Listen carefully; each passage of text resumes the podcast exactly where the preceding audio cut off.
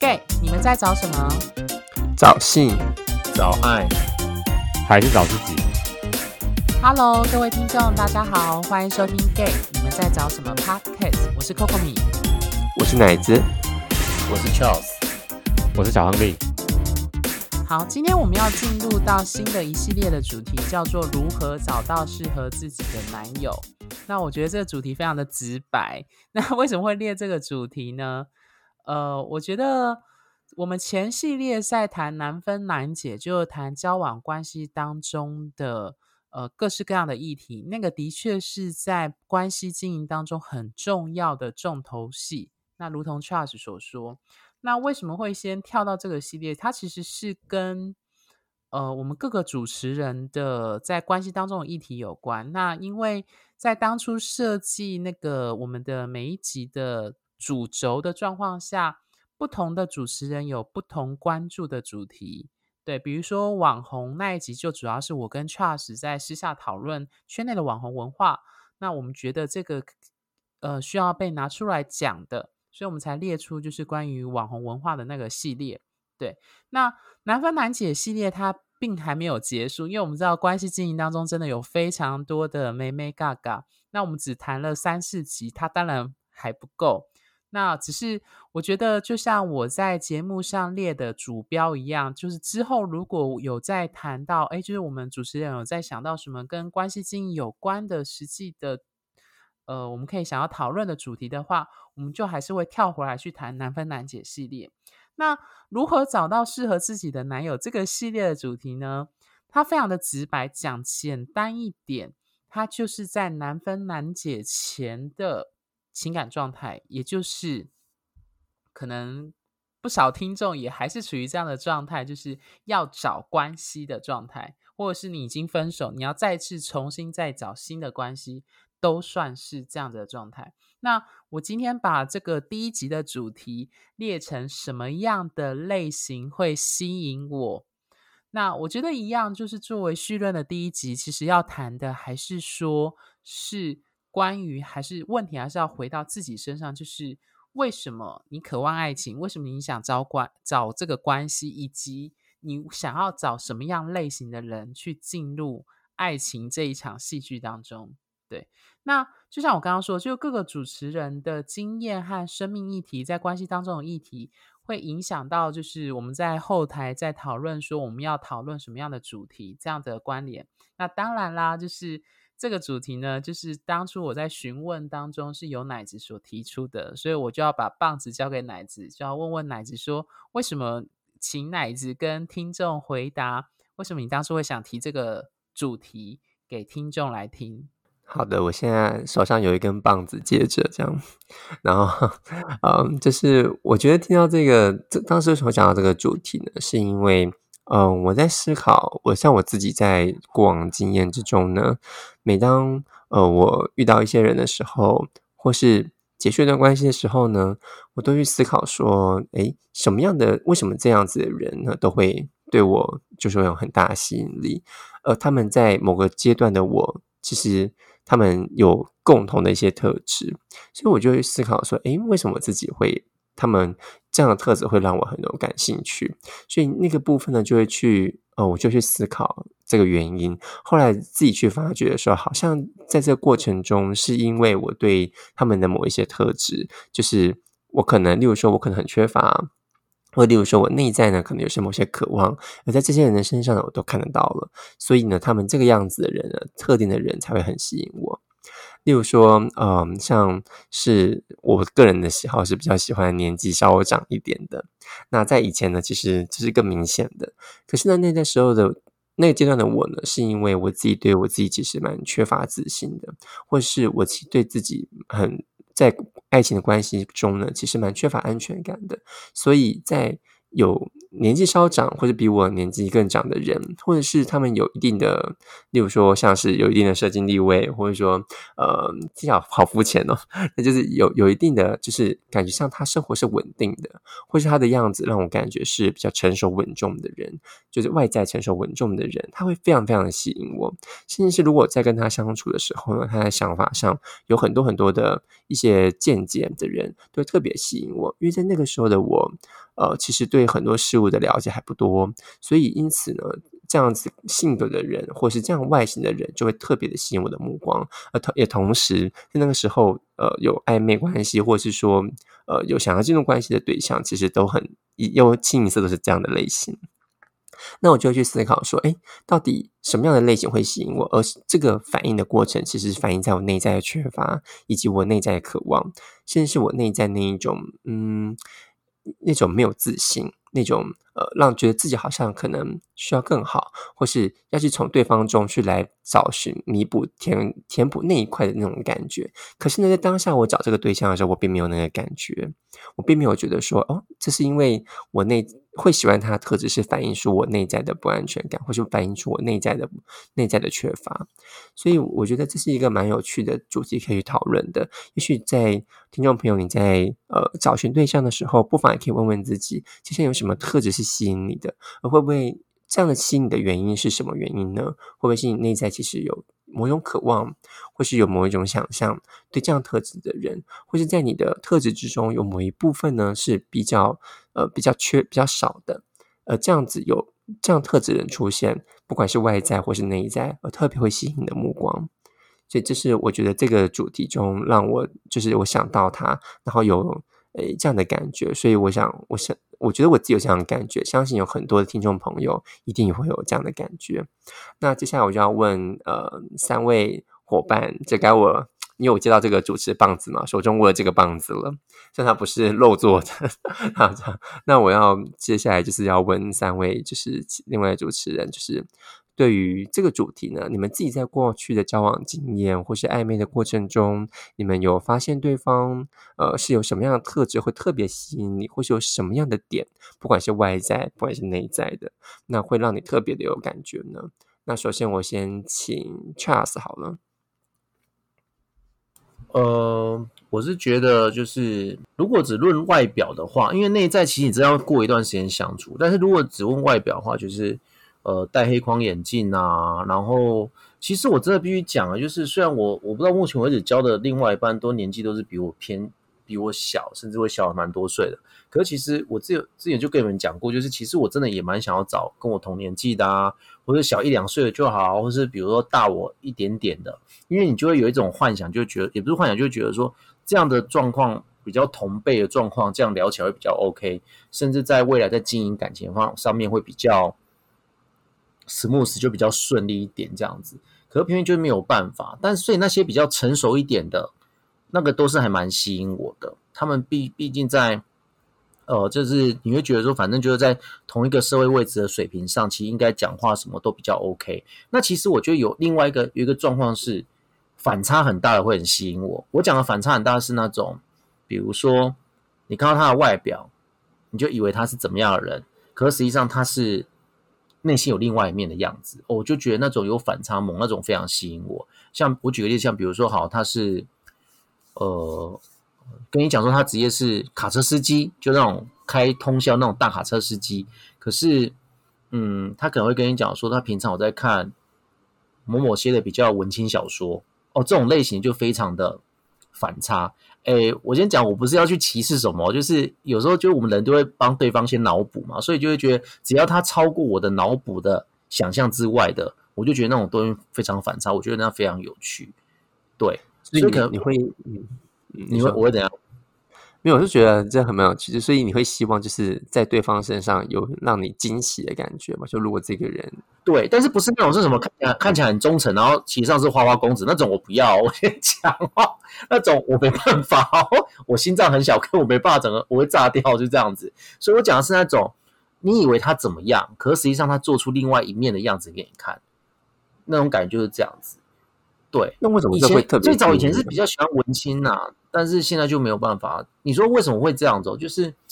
因为我本身也是个，因为我觉得我不喜欢被限制。我本身我自己本身也是个这样人，就是我不喜欢说哦，比如说哦，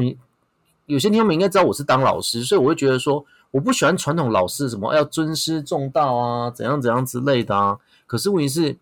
我当老师之后，我就不喜欢被一直说什么哦，你就要怎样怎样怎样。我不我不喜欢这样子，因为我觉得很多东西就是，如果你把它绑死了，它就没有更多一点的创意。然后变成就状况就是，你把它绑死了，外界就会认为说这个东西就是要这样，那久了之后，这个东西就变一滩死水。那以后别人对他的印象，别这对这些事物的印象就是说，哦，他就是要这样这样这样这样这样。我觉得这样子扼杀太多太多可塑性的东西了，所以我觉得这样不是很好。因为我觉得这世界上最不变的东西就是万物在变嘛。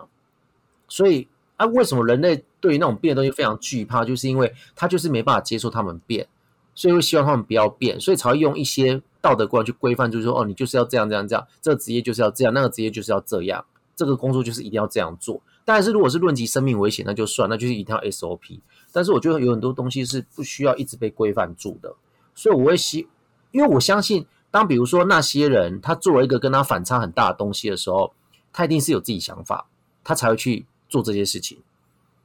我自己会这么认为。比如说，他明明就是一个喜欢看书、喜欢怎样怎样怎样这样的，那为什么他愿意选择去当卡车司机？表示他做这份工作，他已经想清楚才去做的。不然他其实真正的他的老本行，可能他真的要做的事情是跟可能跟书有关或什么之类的。那可能去做这个事，他真的想清楚，就是说我只要糊口饭吃，剩下我可能要做我自己想做的事情。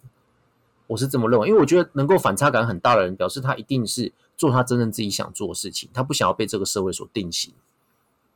对，所以这样会带给你不同的视野，就这样。嗯，所以这么某程度会不会我觉得蛮好，就是因为你你做到就是。你不喜欢被限制，你不你要突破这个僵局，所以其实你看到这样这些人的身上有这样子的特质，是他会特别吸引你，因为他感觉这样的反差是他其实是突破了心中的那一种，呃，就是我怎么讲，就是他对他自己生活中的限制，或是他对他自己性，就是他有一种反差，呃，所以他这个我觉得这个突破这个反差，从他看起来好像是这样，可是自己还有他另外一面的时候，对，因为那个突破会要突破那个反差，必须要自己先想清楚啦。才有办法突破那个反差，不然很多人都是我们大家大部分都没办法想得够清楚，所以他就一直一直困在那个困境里面啊。嗯，就比如说这个人，他就说不喜欢这个工作，但是他就是一直没办法突破那窘境，他就只能一直在这个工作里面哦，每天这样行尸走肉，这样上班下班上班就这样子。对，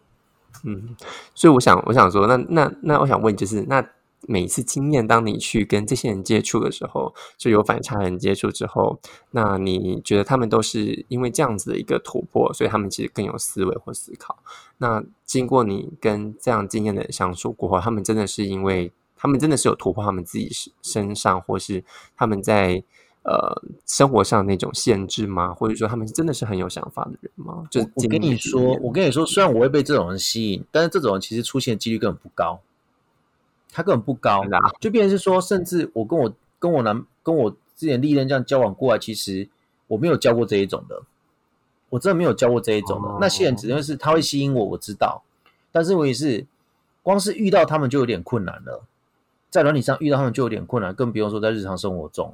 甚至有遇到过一两个，有有遇到过一两个，但是就是你也知道就不来电，嗯。对，所以这还没有办法说什么哦。我跟他在一起，我是不是能够怎样？其实我真的不知道。对，所以现在这样的人还是很吸引你，就对了，还是很吸引我。因为毕竟我觉得说，可能是因为我就觉得说，他够清楚知道自己在干嘛啦。嗯，对啊，他够清楚。对，所以现在遇到都是不插猛，就对，很多反差嘛，现在遇到都不插猛，都这种。呃，现在遇到可能就是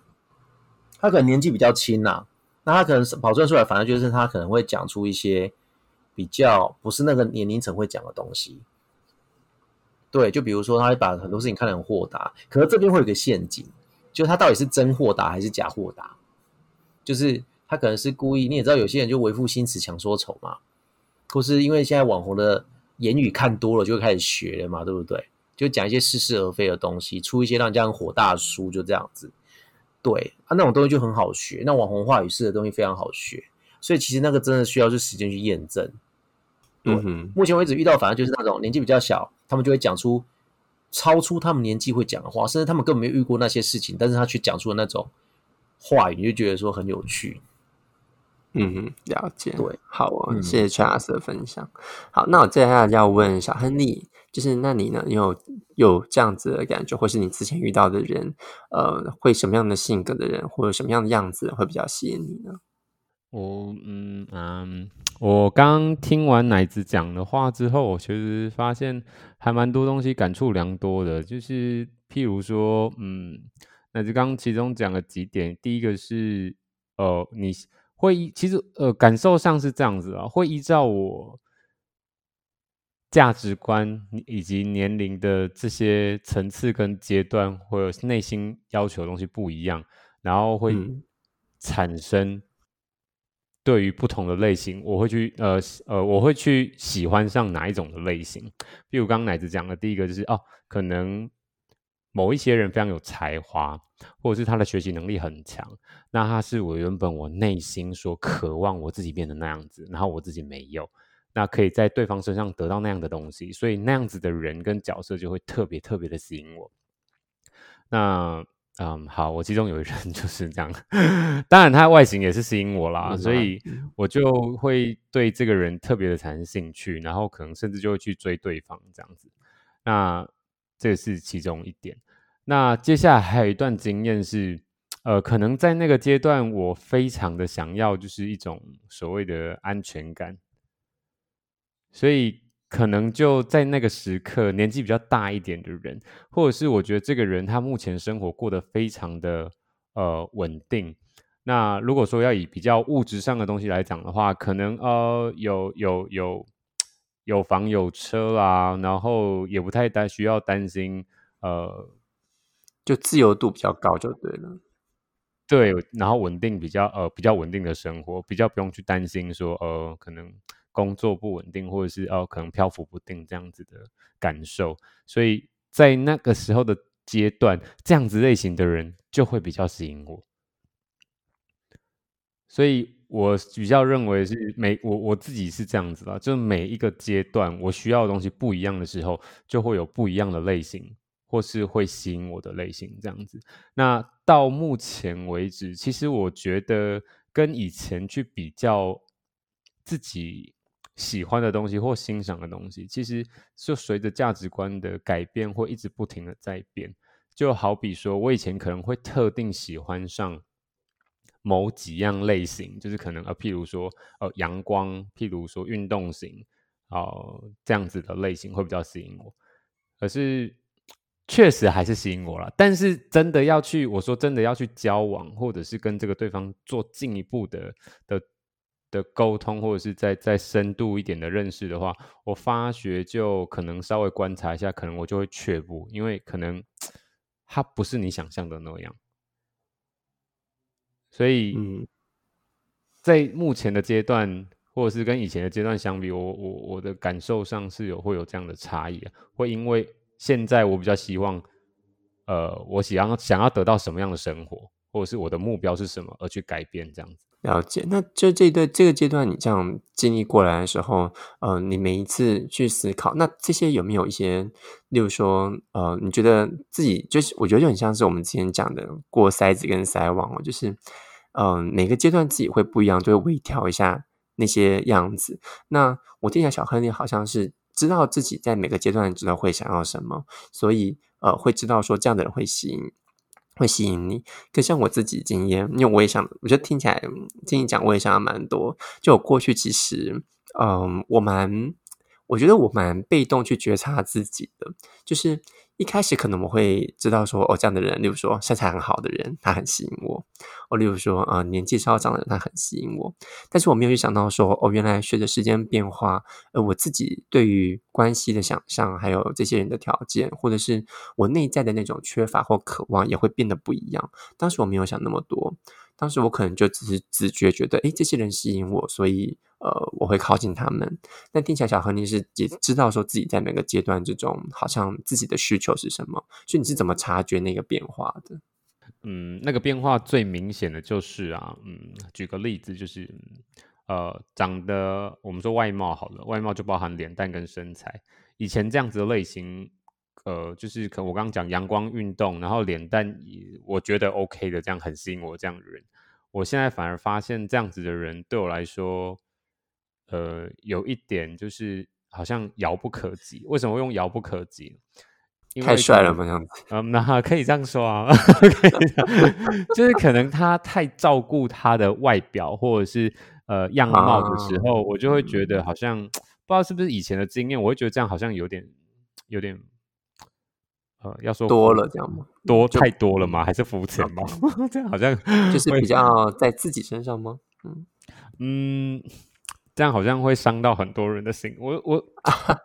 因为是受网红文化的影响，绝大部分啊，所以大家就觉得要把身材练好，要把脸蛋照顾好，这样子会比较容易吸引到人。这个确实是一个一个大市场，大家的风向会是这样。但我我当然也是一个普通人，所以我也会受这样子大势呃一个风向的影响。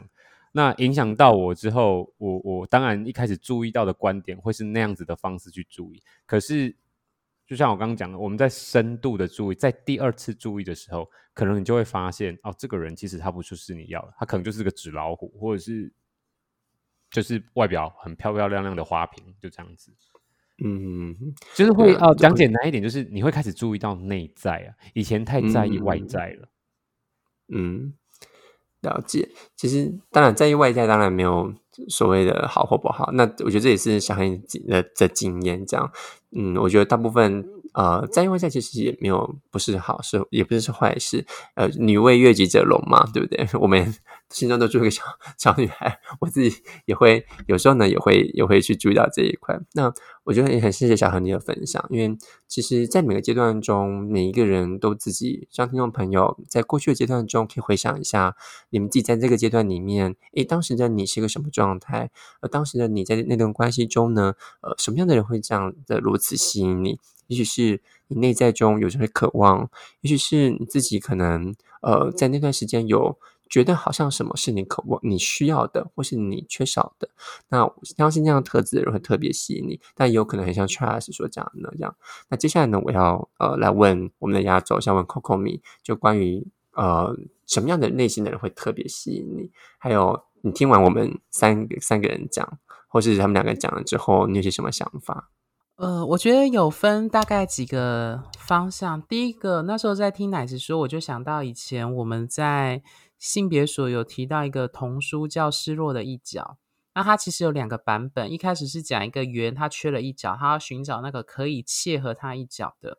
那到第二本的版本，就是这个圆他想要找失落的一角，但是他后来发现，真正能够陪他一起走下去的，应该是跟他同样也是一个完整的圆。而不是要去找一个角去补齐他欠缺的那个部分。所以，呃，乃至说的一开始的那个阶段，是我觉得我观察到大部分圈内人，包含我自己都会有的状况，就是因为你没有，所以你把你没有的东西投射在你想要追求的对象身上。那最明显的，以我以我来说，最明显的当然就是外貌上的身材这件事情。对，那通常我自己注意到，就是如果你开软体，第一个会吸引的都是身材，脸蛋对我是还好，不太有什么太大影响力，就是身材跟身高这样子。对，那我觉得身高的部分当然是小时候被灌输的，就是呃，你就会觉得男生长得高才好看，类似这样的概念。但 anyway，就是这些的影响，特别是身高的影响，对我来说已经降的蛮低的。那我觉得身材的影响，它其实还是就像小亨利说的，它还是受到外在大环境的影响。就是老实说，对男同志来说，如果说身体是一个资本的话，那撇除脸蛋这个很重要的另外一个部分，你唯一能改变的就是身材。那身材又是很明显的会跟性欲扣在一起，所以对我自己来说。什么样的类型会吸引我？其实我觉得很大的一部分，我自己也还在学习一件事，就是我们一直在讲说要看到内在，可是对我来说，唯一会扣得很紧，没有办法舍弃外在的原因就是性欲。就像我们在前几集说，性欲跟爱欲是组成男同志身份很重要的部分。那我相信大部分的男同志一定都有自己偏爱的菜的类型。我这里的菜指的是外貌，先不谈内在。那这个外貌，我自己觉得为什么会偏好的外貌，就是因为外貌跟性欲是扣在一起的。所以我现在还在思考的一件我自己的议题，就是说，呃，我们之所以会在意外貌，或者是因为自己外貌没有的东西而想从对方或从帅哥身上找到，它其实也是一种欠缺。那那个欠缺又跟我们的性欲。当然，跟主流或网红文化扣在一起，它就会变得你很难一次同时解开这么多的结。对，那我最近在思考的另外一个层面的议题是，呃，我遇到一些不只是同志啦，包含异性恋的 couple，就是你会觉得很有趣，就是当你如此将外貌跟性欲绑在一起的时候，你会去想说，你看到的一些异性恋的 couple，或者是你遇到的一些男同志的 couple，你发现到，或是女同志的 couple，你发现到。当如果今天双方不是我们外界主流认定的两个帅哥配在一起，或两个美女配在一起，或是异性恋的一个帅哥配一个美女在一起的时候，你就会发现哦，原来有人他真的看挑选伴侣的时候，他其实着重的是其他的部分。那当然，也许金钱也许也是一个考量，但是我后来就发现到说，如果你今天能够把外貌的那个欲望的要求能够不是那么迅速的做一个定位跟筛选机制的话，会不会能够开展你更多的可能性？这是我最近从我的一些呃，就是个案嘛，或者是异性恋的一些个案的例子上看到，我就会想说，哦，明明这女生长那么漂亮，为什么会跟？这样的男生，或者是反过来这样子，就是当你先入为主的用外貌去衡量的时候，会有冒冒出这个问题。那我觉得第二个层次的问题是，我发现到说，当今天你跟你呃，就像我之前前几集一直提的，就是他人欲望的东西，你才会对他产生欲望。所以我后来在思考的是说，很多时候以我自己为例。你欲望的类型其实并不是你本来欲望的类型。各位听众听得懂我的意思吗？就是你欲望的类型，其实是你把外在社会欲望的类型放变成是你欲望的对象。你把别人欲望、主流社会欲望的东西当成是你想要欲望的东西。所以很有趣的是，我发现我刚刚在听三位主持人在讲的时候，我就发现到说。好像除了外貌之外，我找不到一个具体的内在的挑选条件。当然，我们刚刚其实，在录音前也讨论过，内在的那个筛选条件其实很难用言语去表达。那个通常都是你实际相处，你才会知道说，哦，他的内在吸引我。可是如果你要用言语表达，你只能讲一些很笼统，什么善良啊、热情啊、开朗啊。老实说，这个词真的无法言不达意嘛，就是。你讲出来好像又觉得他很空飘飘，就是就好像大家都要很很对对对对，他就变成说这样子，对对对，大家都希望善良的人啊，可是有谁不希望跟善良的人在一起？可是那个善良又显得很无力，对，所以我一直在思考的是，说我好像找不到一个明确的词去形容我内在想要找什么样的人交往。那我觉得第三个层面是我发现到我们其实都蛮。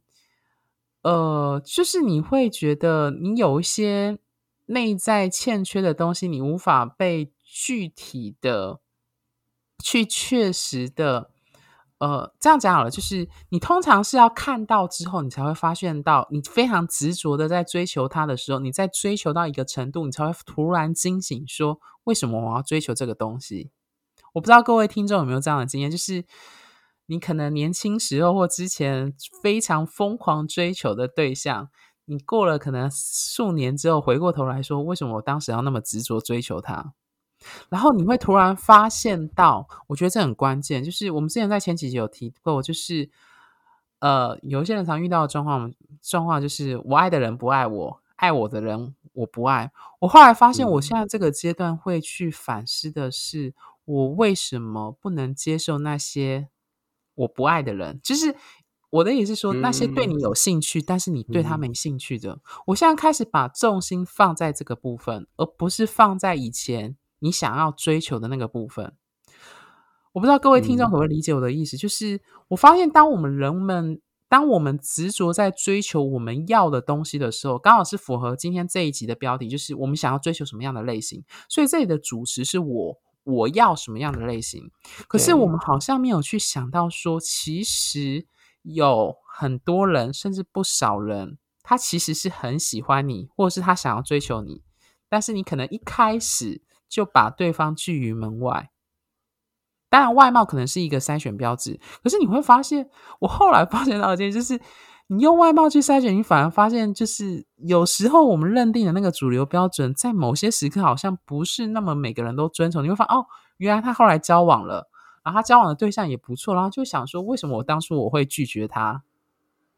对，所以我嗯最近在思考的是这个问题，听起来好像跟今天的主题有一点反其道而行，但是我其实会让各位听众去想说，我们的标题是说我们要追求的类型，但是我想要把这个问题反过来去问说，为什么你不能接受那些他们觉得你是他的类型，但是你觉得他不是的类型？那个原因到底是什么？除了外貌作为第一第一关的筛选机制外，到底还有什么原因这样子？但是我目前也还没有答案啊，因为我现在还在思考这件事情。好，谢谢公公明的分享，你真的是把我总结也也大概都讲完了。啊，真的吗？我觉得很好，觉得很好。就是我，我其实我可以，我我觉得听完你讲的时候，我其实想要跟各位听众说一件，我觉得这个主题我当时会想，然后我觉得它很重要的观念就是，呃，其实会去怎么样去挑选对方，其实那个钩就是那个引力哦，很多是就像郭明讲的，是我那个主持是我，所以是我去看那个人，是我启动去找那个人。所以其实很多时候你说哦，对方就那个特质很吸引我，但其实这个部分呢，其实是你自己启动去找他的，所以它反映的是你的渴望。但回到霍米刚刚的那个问题是，呃，我并不觉得去看为什么这些。这些人喜欢你的人没办法去，呃，你要回头去找这些人，跟这个主题其实是没有违背的。什么意思呢？我们可以换换个角度来想，当这些吸引你的人真的跟他相处的时候，真的都得到，就是你那个渴望、内心的渴望，真的是被满足了吗？我觉得大家可以思考一下，很多时候可能并未必。就像我自己的经验，当我觉得年纪大的人，或是比我年纪稍长的人，他们会带给我一种安全感，或是身体上的那种成熟、渴望，或者是稳定感。而当我真的跟他们相处的时候，发现其实他们比我还要不稳定。他们内在我的不稳定不是说他们不好，是他们在某种程度上跟我的自我认定的那种安全不太一样，感对不对？对，是想象不一样的。所以当我那我以为他们身上有我的那个，就像解铃还须系铃人，我一直以为他是我的系铃人，所以我看到这个特质，以为他是。当我前去靠近的时候，发现到说。他所展现那个特质，跟我想的、跟我渴望那个特质是完全不一样的。而这个这个过程，不是说他的特质，呃，不是说他并不成熟稳重，也不是说他并不呃，并不有有很多的内涵，不是，而是他虽然有，即便他有很多的内涵，但那内涵跟我的跟我心里原本的那个钩子所渴望的东西，似乎是不太一样的。他的内他的方式还是不太一样，或是说他也许很有安全感，看起来是很有安全感，可内在其实有某部分是更没有自信，甚至比我更没有自信的。所以我想说的是，呃。当我们以为这些东西吸引我们的时候，我们前去，他们真的是如我们所想象的那样吗？还是很多时候我们被我们因为外在这个社会环境，所以让我们心中那些钩子，我们脑补中的想象，其实是有更多的，呃，其实是我们想的更多。所以回到这个点，当我们去看看那一些我们可能被我们出去筛选掉的那些人，或许他们心中的某一个特质是会如可能会符合我们的想象，只是因为我们被我们心中那个强烈渴望的钩子所呃所吸引过去了，而去忽略那一些可能有机会。或者是让我们看到不同样子的人，所以这个是我觉得这个主题中，我希望大家可以去思考的地方。当然，呃，在过往的经验里面，我并不会马上就可以得到这样的想法，或许我们马上就可以去做这样的思考，而是经过很多很多的人，每一次尝试到，哎，为什么他不是这样？哎，为什么我会这个样子？为什么我会因此而觉得不舒服？为什么我会觉得好像我应该要要？去拿到我要的，好像这样的人才是适合我的人的时候呢？呃，在某个阶段里面，我发现到我们没有办法，或甚至是在相处一两个礼拜，就发现到，嗯，原本我以为这个特质是我要的，而为何到现在它就成为我们之间彼此关系的刺？所以我觉得大家可以去反思这样的相关的议题。那没有一个标准答案，因为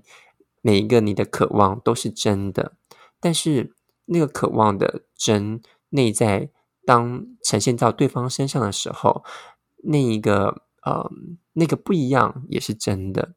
所以，如何去厘清，如何去从中慢慢慢慢的去去拣选、去筛选。我觉得这真的是在关系中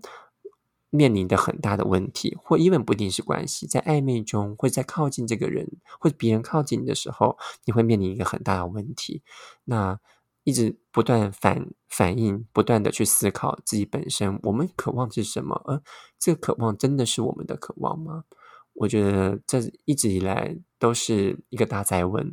那呃，今天大概因为时间的关系，我们大概就讲到这个地方。那不知道三位主持人还有什么想要补充的吗？呃，我讲一下好了，就是刚刚 Coco 米讲的那个，其实他也就是我讲，为什么我喜欢反差萌，是因为当这个人他不会随，因为我一直觉得当你。当这个人不会随着社社会的主流随波逐流做一些他不喜欢自己的自己的事情的时候，他才有办法去做出一些让我们以为他应该要这么做的事情。可是他其实是想清楚才去做了，打破我们对他的脑补的这件事情。所以，但其实反差萌就是呼呼应到柯文讲，他已经很清楚知道他自己在干嘛了。那其实柯文讲那个就意义就是说，我们想要的东西，我们想要的人，我们想要的人格特质。那个人怎么样？其实他不一定适合我们，所以这时候我们要反过来问我们自己：说，那什么样的人是适合我们的？比如说，你本来就是想要有人哄，或是你本来就是想要怎么样，可是因为社会上的主流不是那样子走，所以你就只好跟着社会上主流去追寻。比如说身材好啊，或是脸蛋很帅的，可是搞不好脸蛋很帅跟身材好对你来讲根本就没有那个魅力，你只是怕说什么？怕说带了一个。你觉得颜值不高的人出去被人家讲话，可是搞不好颜值对你来讲就不是一个参考重点。你看到的是对方，比如说对你很有很贴心、很有耐心，这才真正适合你的人。可就你，可是你却会因为社会大众主流的审美观、价值观而框住了你，让你去做了找了，让你以为说你也想要那个东西，可是那东西不是你想要的。所以我们其实要问的是说，不要问说什我们想要什么样的人，是要问什么样的人适合我们。这样从另外一个方式来看这个角，用这个角度看这个问题，其实你会也是逼你自己，你要先你要先知道什么样适合你，要先知道自己是一个什么样的人啊，才知道什么样的人适合你，在关系中什么样是适合你的，这是我要我想讲的。我这边想稍微补充一下，就是嗯呃，其实我会鼓励各位听众去反思，就是。你那些很快速拒绝掉的对象，或完全不感兴趣的对象，他真的没有任何可取的地方吗？呃，我相信，就像我们在前几集就关于拒绝跟被拒绝，我们都有谈拒绝跟被拒绝的情绪，以及实际的拒绝跟被拒绝的状态，以及实际拒绝跟被拒之后，被拒绝之后还可不可以当朋友？我们讨论了很多。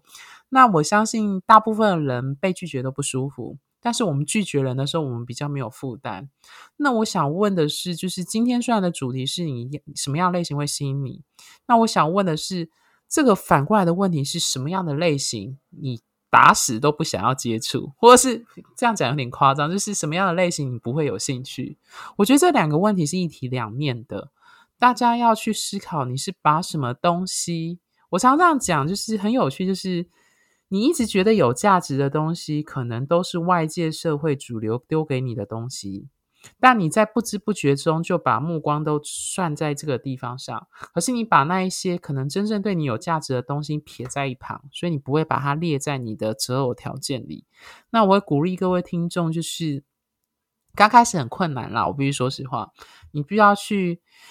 放慢脚步，重新去想，就是有一些对象，也许你以前马上就会不想要，就是不读不回，就不想理他了。那你现在可以试着跟他聊天，就是先从试着跟他聊天、见面互动开始，也许你会找回那个一开始被你认为筛选掉，你觉得哦，这个人就不是我要的那一些条件跟可能性。对，这是我最后想讲的话。嗯，